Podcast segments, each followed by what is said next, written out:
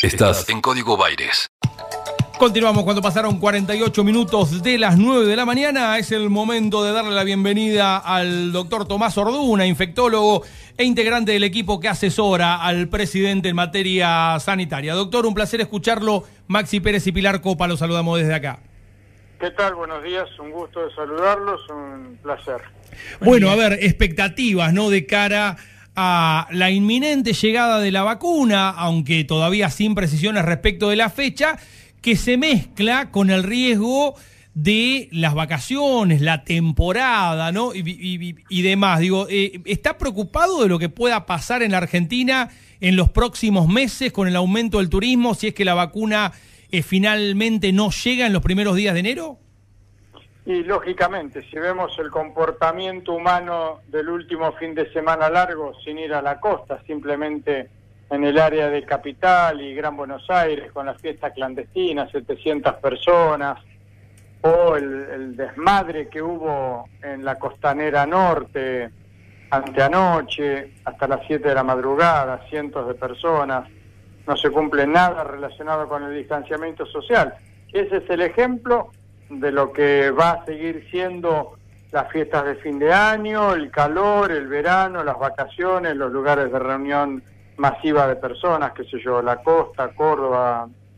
La verdad que claro que es preocupante porque no solo no vamos a lograr bajar de manera adecuada lo que viene siendo hoy una fuerte disminución de los casos y que por supuesto menos casos, menos muertos, sino que estamos poniendo en riesgo la posibilidad que tengamos en algún momento un rebrote, sin dudas, hasta anticipadamente. Y vamos a seguir teniendo lamentablemente muertos. ¿Por qué? Porque en la medida en que no se entienda que una persona joven, que probabilísticamente no le va a pasar nada, puede ser el vector de la infección para alguien que sí le pase algo y se puede incluso morir después de un cuadro grave, si no entendemos eso, esto, estamos muy lejos de haber pasado el riesgo y aún con la vacuna por delante y esto que se habló, la esperanza, ¿no? A la luz del túnel y todo eso de frases hechas, lo cual es una realidad que de alguna forma da mucha fuerza pensar que vamos a poder vacunar sobre todo a las personas de riesgo y a los cuidadores, pero falta mucho. O sea, el distanciamiento social es una praxis que tiene que quedar no menos de un año. Probablemente algunos hablan de dos años por delante, o sea, el 21 y el 22, hasta que logremos tener el famoso rebaño mundial, que es hablar de algo así como 5 mil millones de personas vacunadas. Mire si falta. Claro, por supuesto, ¿no? Este, porque uno tiende a mirar lo que nos pasa en Argentina, en la región, Europa y Estados Unidos, ¿no? Pero no contamos lo que pasa en África, lo que pasa en Medio Oriente, ¿no? Que son países eh, que seguramente van a tener otras dificultades a la hora de avanzar con el modelo inmunológico, ¿no? La llegada de las vacunas y demás. Sí, y que aunque ahora, por diferentes razones, no del todo fácilmente de entender o explicar, eh, por ejemplo, África no fue golpeada como probabilísticamente nos podía parecer, no quiere decir que en algún momento eso no ocurra.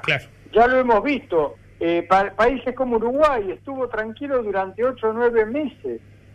¿sí? Y resulta que se las vio un poquito feas hace dos, tres semanas, con un número importante de casos, ocupación de camas de terapia, entonces donde eh, parece que no va a ocurrir, hay que tener cuidado. Y después están los lugares, como usted mencionaba, que ya los estamos viendo desde el mes de febrero, ¿no? Claro. Este, América Latina sigue con lo suyo, y donde hubo brotes importantes, en muchos sigue habiendo un goteo, digamos, de números preocupantes, como Perú, por ejemplo.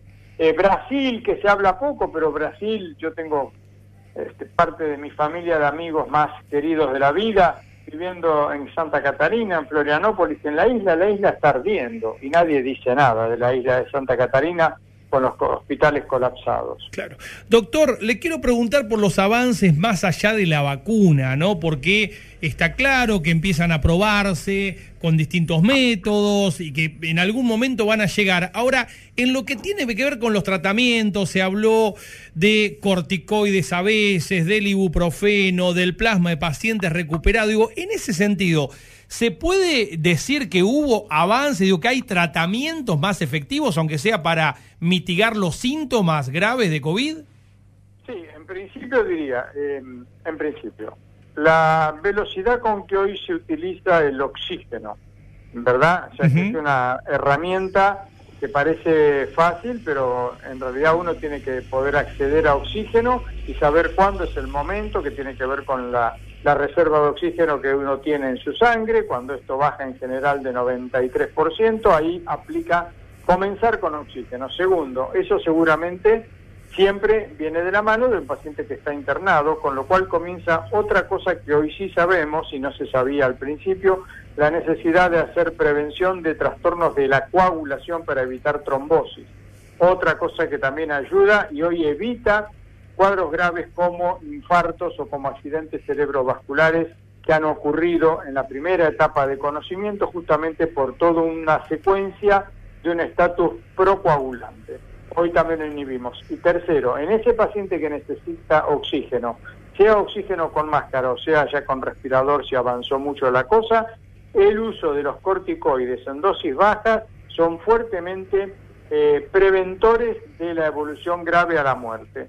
Estamos hablando de una diferencia de por lo menos el 40%. Todo esto hoy está clarísimo.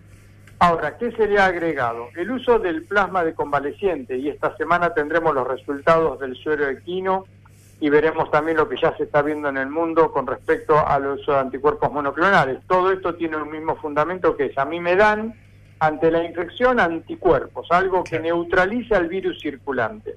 Lo que sabemos hoy con el plasma de convaleciente que fuertemente su utilidad es dada en los pacientes antes del cuadro grave de respirador de terapia intensiva, cuando el paciente está en esa primera etapa de necesidad de oxígeno, y que la cantidad de anticuerpos que tiene que tener ese plasma tiene que ser alta. Entonces, precozmente el uso del plasma y con buena carga de anticuerpos, eso hoy tiene claramente evidencia que es favorable. Probablemente parte de esto del plasma, si van bien las cosas, los monoclonales, y veremos ahora los próximos resultados del equino, puedan ser herramientas que sin necesidad de pacientes por vías alternativas, sea con el uso de un animal o del laboratorio con los llamados anticuerpos monoclonales, van a servir dados en fases precoces cuando comienza la necesidad de oxígeno. Así que todo esto es muy alentador.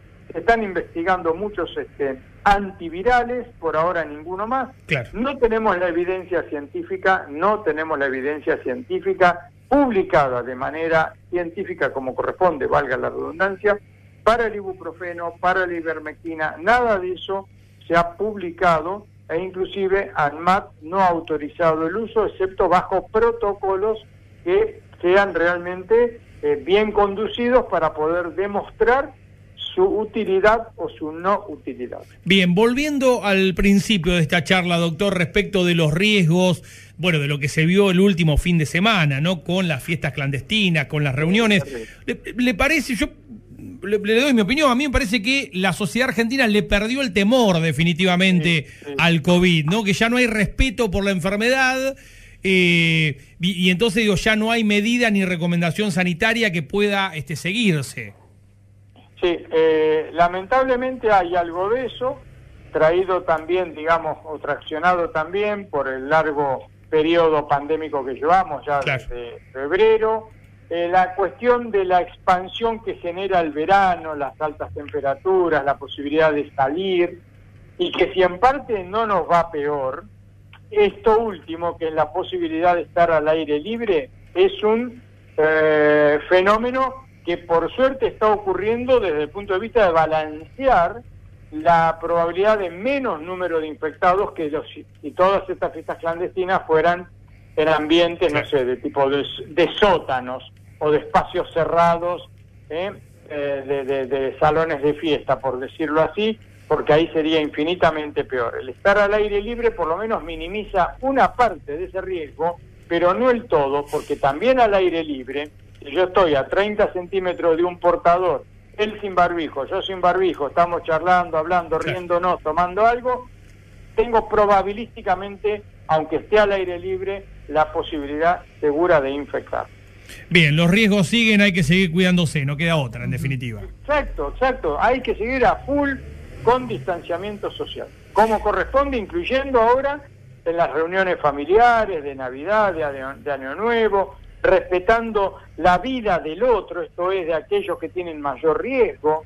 Si hace nueve meses que vienen piloteando, digamos, esta tormenta, ¿por qué los voy a someter la noche de Navidad o Año Nuevo al riesgo de infectarse por mi comportamiento? Yo tengo que cuidar al otro solidariamente, empáticamente y quiero que el otro me cuide a mí. Sigamos pudiendo llegar al momento oportuno de recibir nuestra vacuna y ver si con eso cambia probabilísticamente el destino ante una infección. Entonces, no lo embarremos ahora, no lo terminemos mal el año y, y, en enero cuando la cosa puede cambiar a partir del uso de vacunas, pero hay que llegar hasta ese momento y faltan muchos meses para tener a la población de riesgo vacunada. Va a ser una tarea de todo el verano. Doctor, gracias por estos minutos con Radio La Plata. Un gusto, que estén muy bien. Un fuerte abrazo. Tomás Orduna, infectólogo, integrante del equipo que asesora al presidente Alberto Fernández. Faltan muchos meses y lo que venimos diciendo. Eh, no vale la pena, entenderlo de esa manera, no vale la pena. Y no vale la pena lo voy a traducir en este caso. ¿Qué es lo que puede, qué es la pena? El dolor, el sufrimiento, ¿no? Un algo que te hace llorar. Si uh -huh. querés, por ejemplo, la muerte de un fa familiar te hace llorar. Sí. ¿No? La muerte de un familiar, yo creo que sí. ¿no? La muerte de un abuelo, de un hermano, de una Obvio. pareja, de un hijo. Yo creo que es una situación dolorosa, una situación que provoca pena. Uh -huh. Bueno, ¿vos estás dispuesto a pagar con esa pena una juntada del 24 de la noche? ¿Lo vale? ¿Vale esa ¿Lo juntada? vale? ¿Lo vale o no vale la pena? Pregúntatelo. El equilibrio justo entre música e información. Está en Radio La Plata. Está en Radio La Plata. El nombre de tu ciudad. Tu ciudad. Tu ciudad.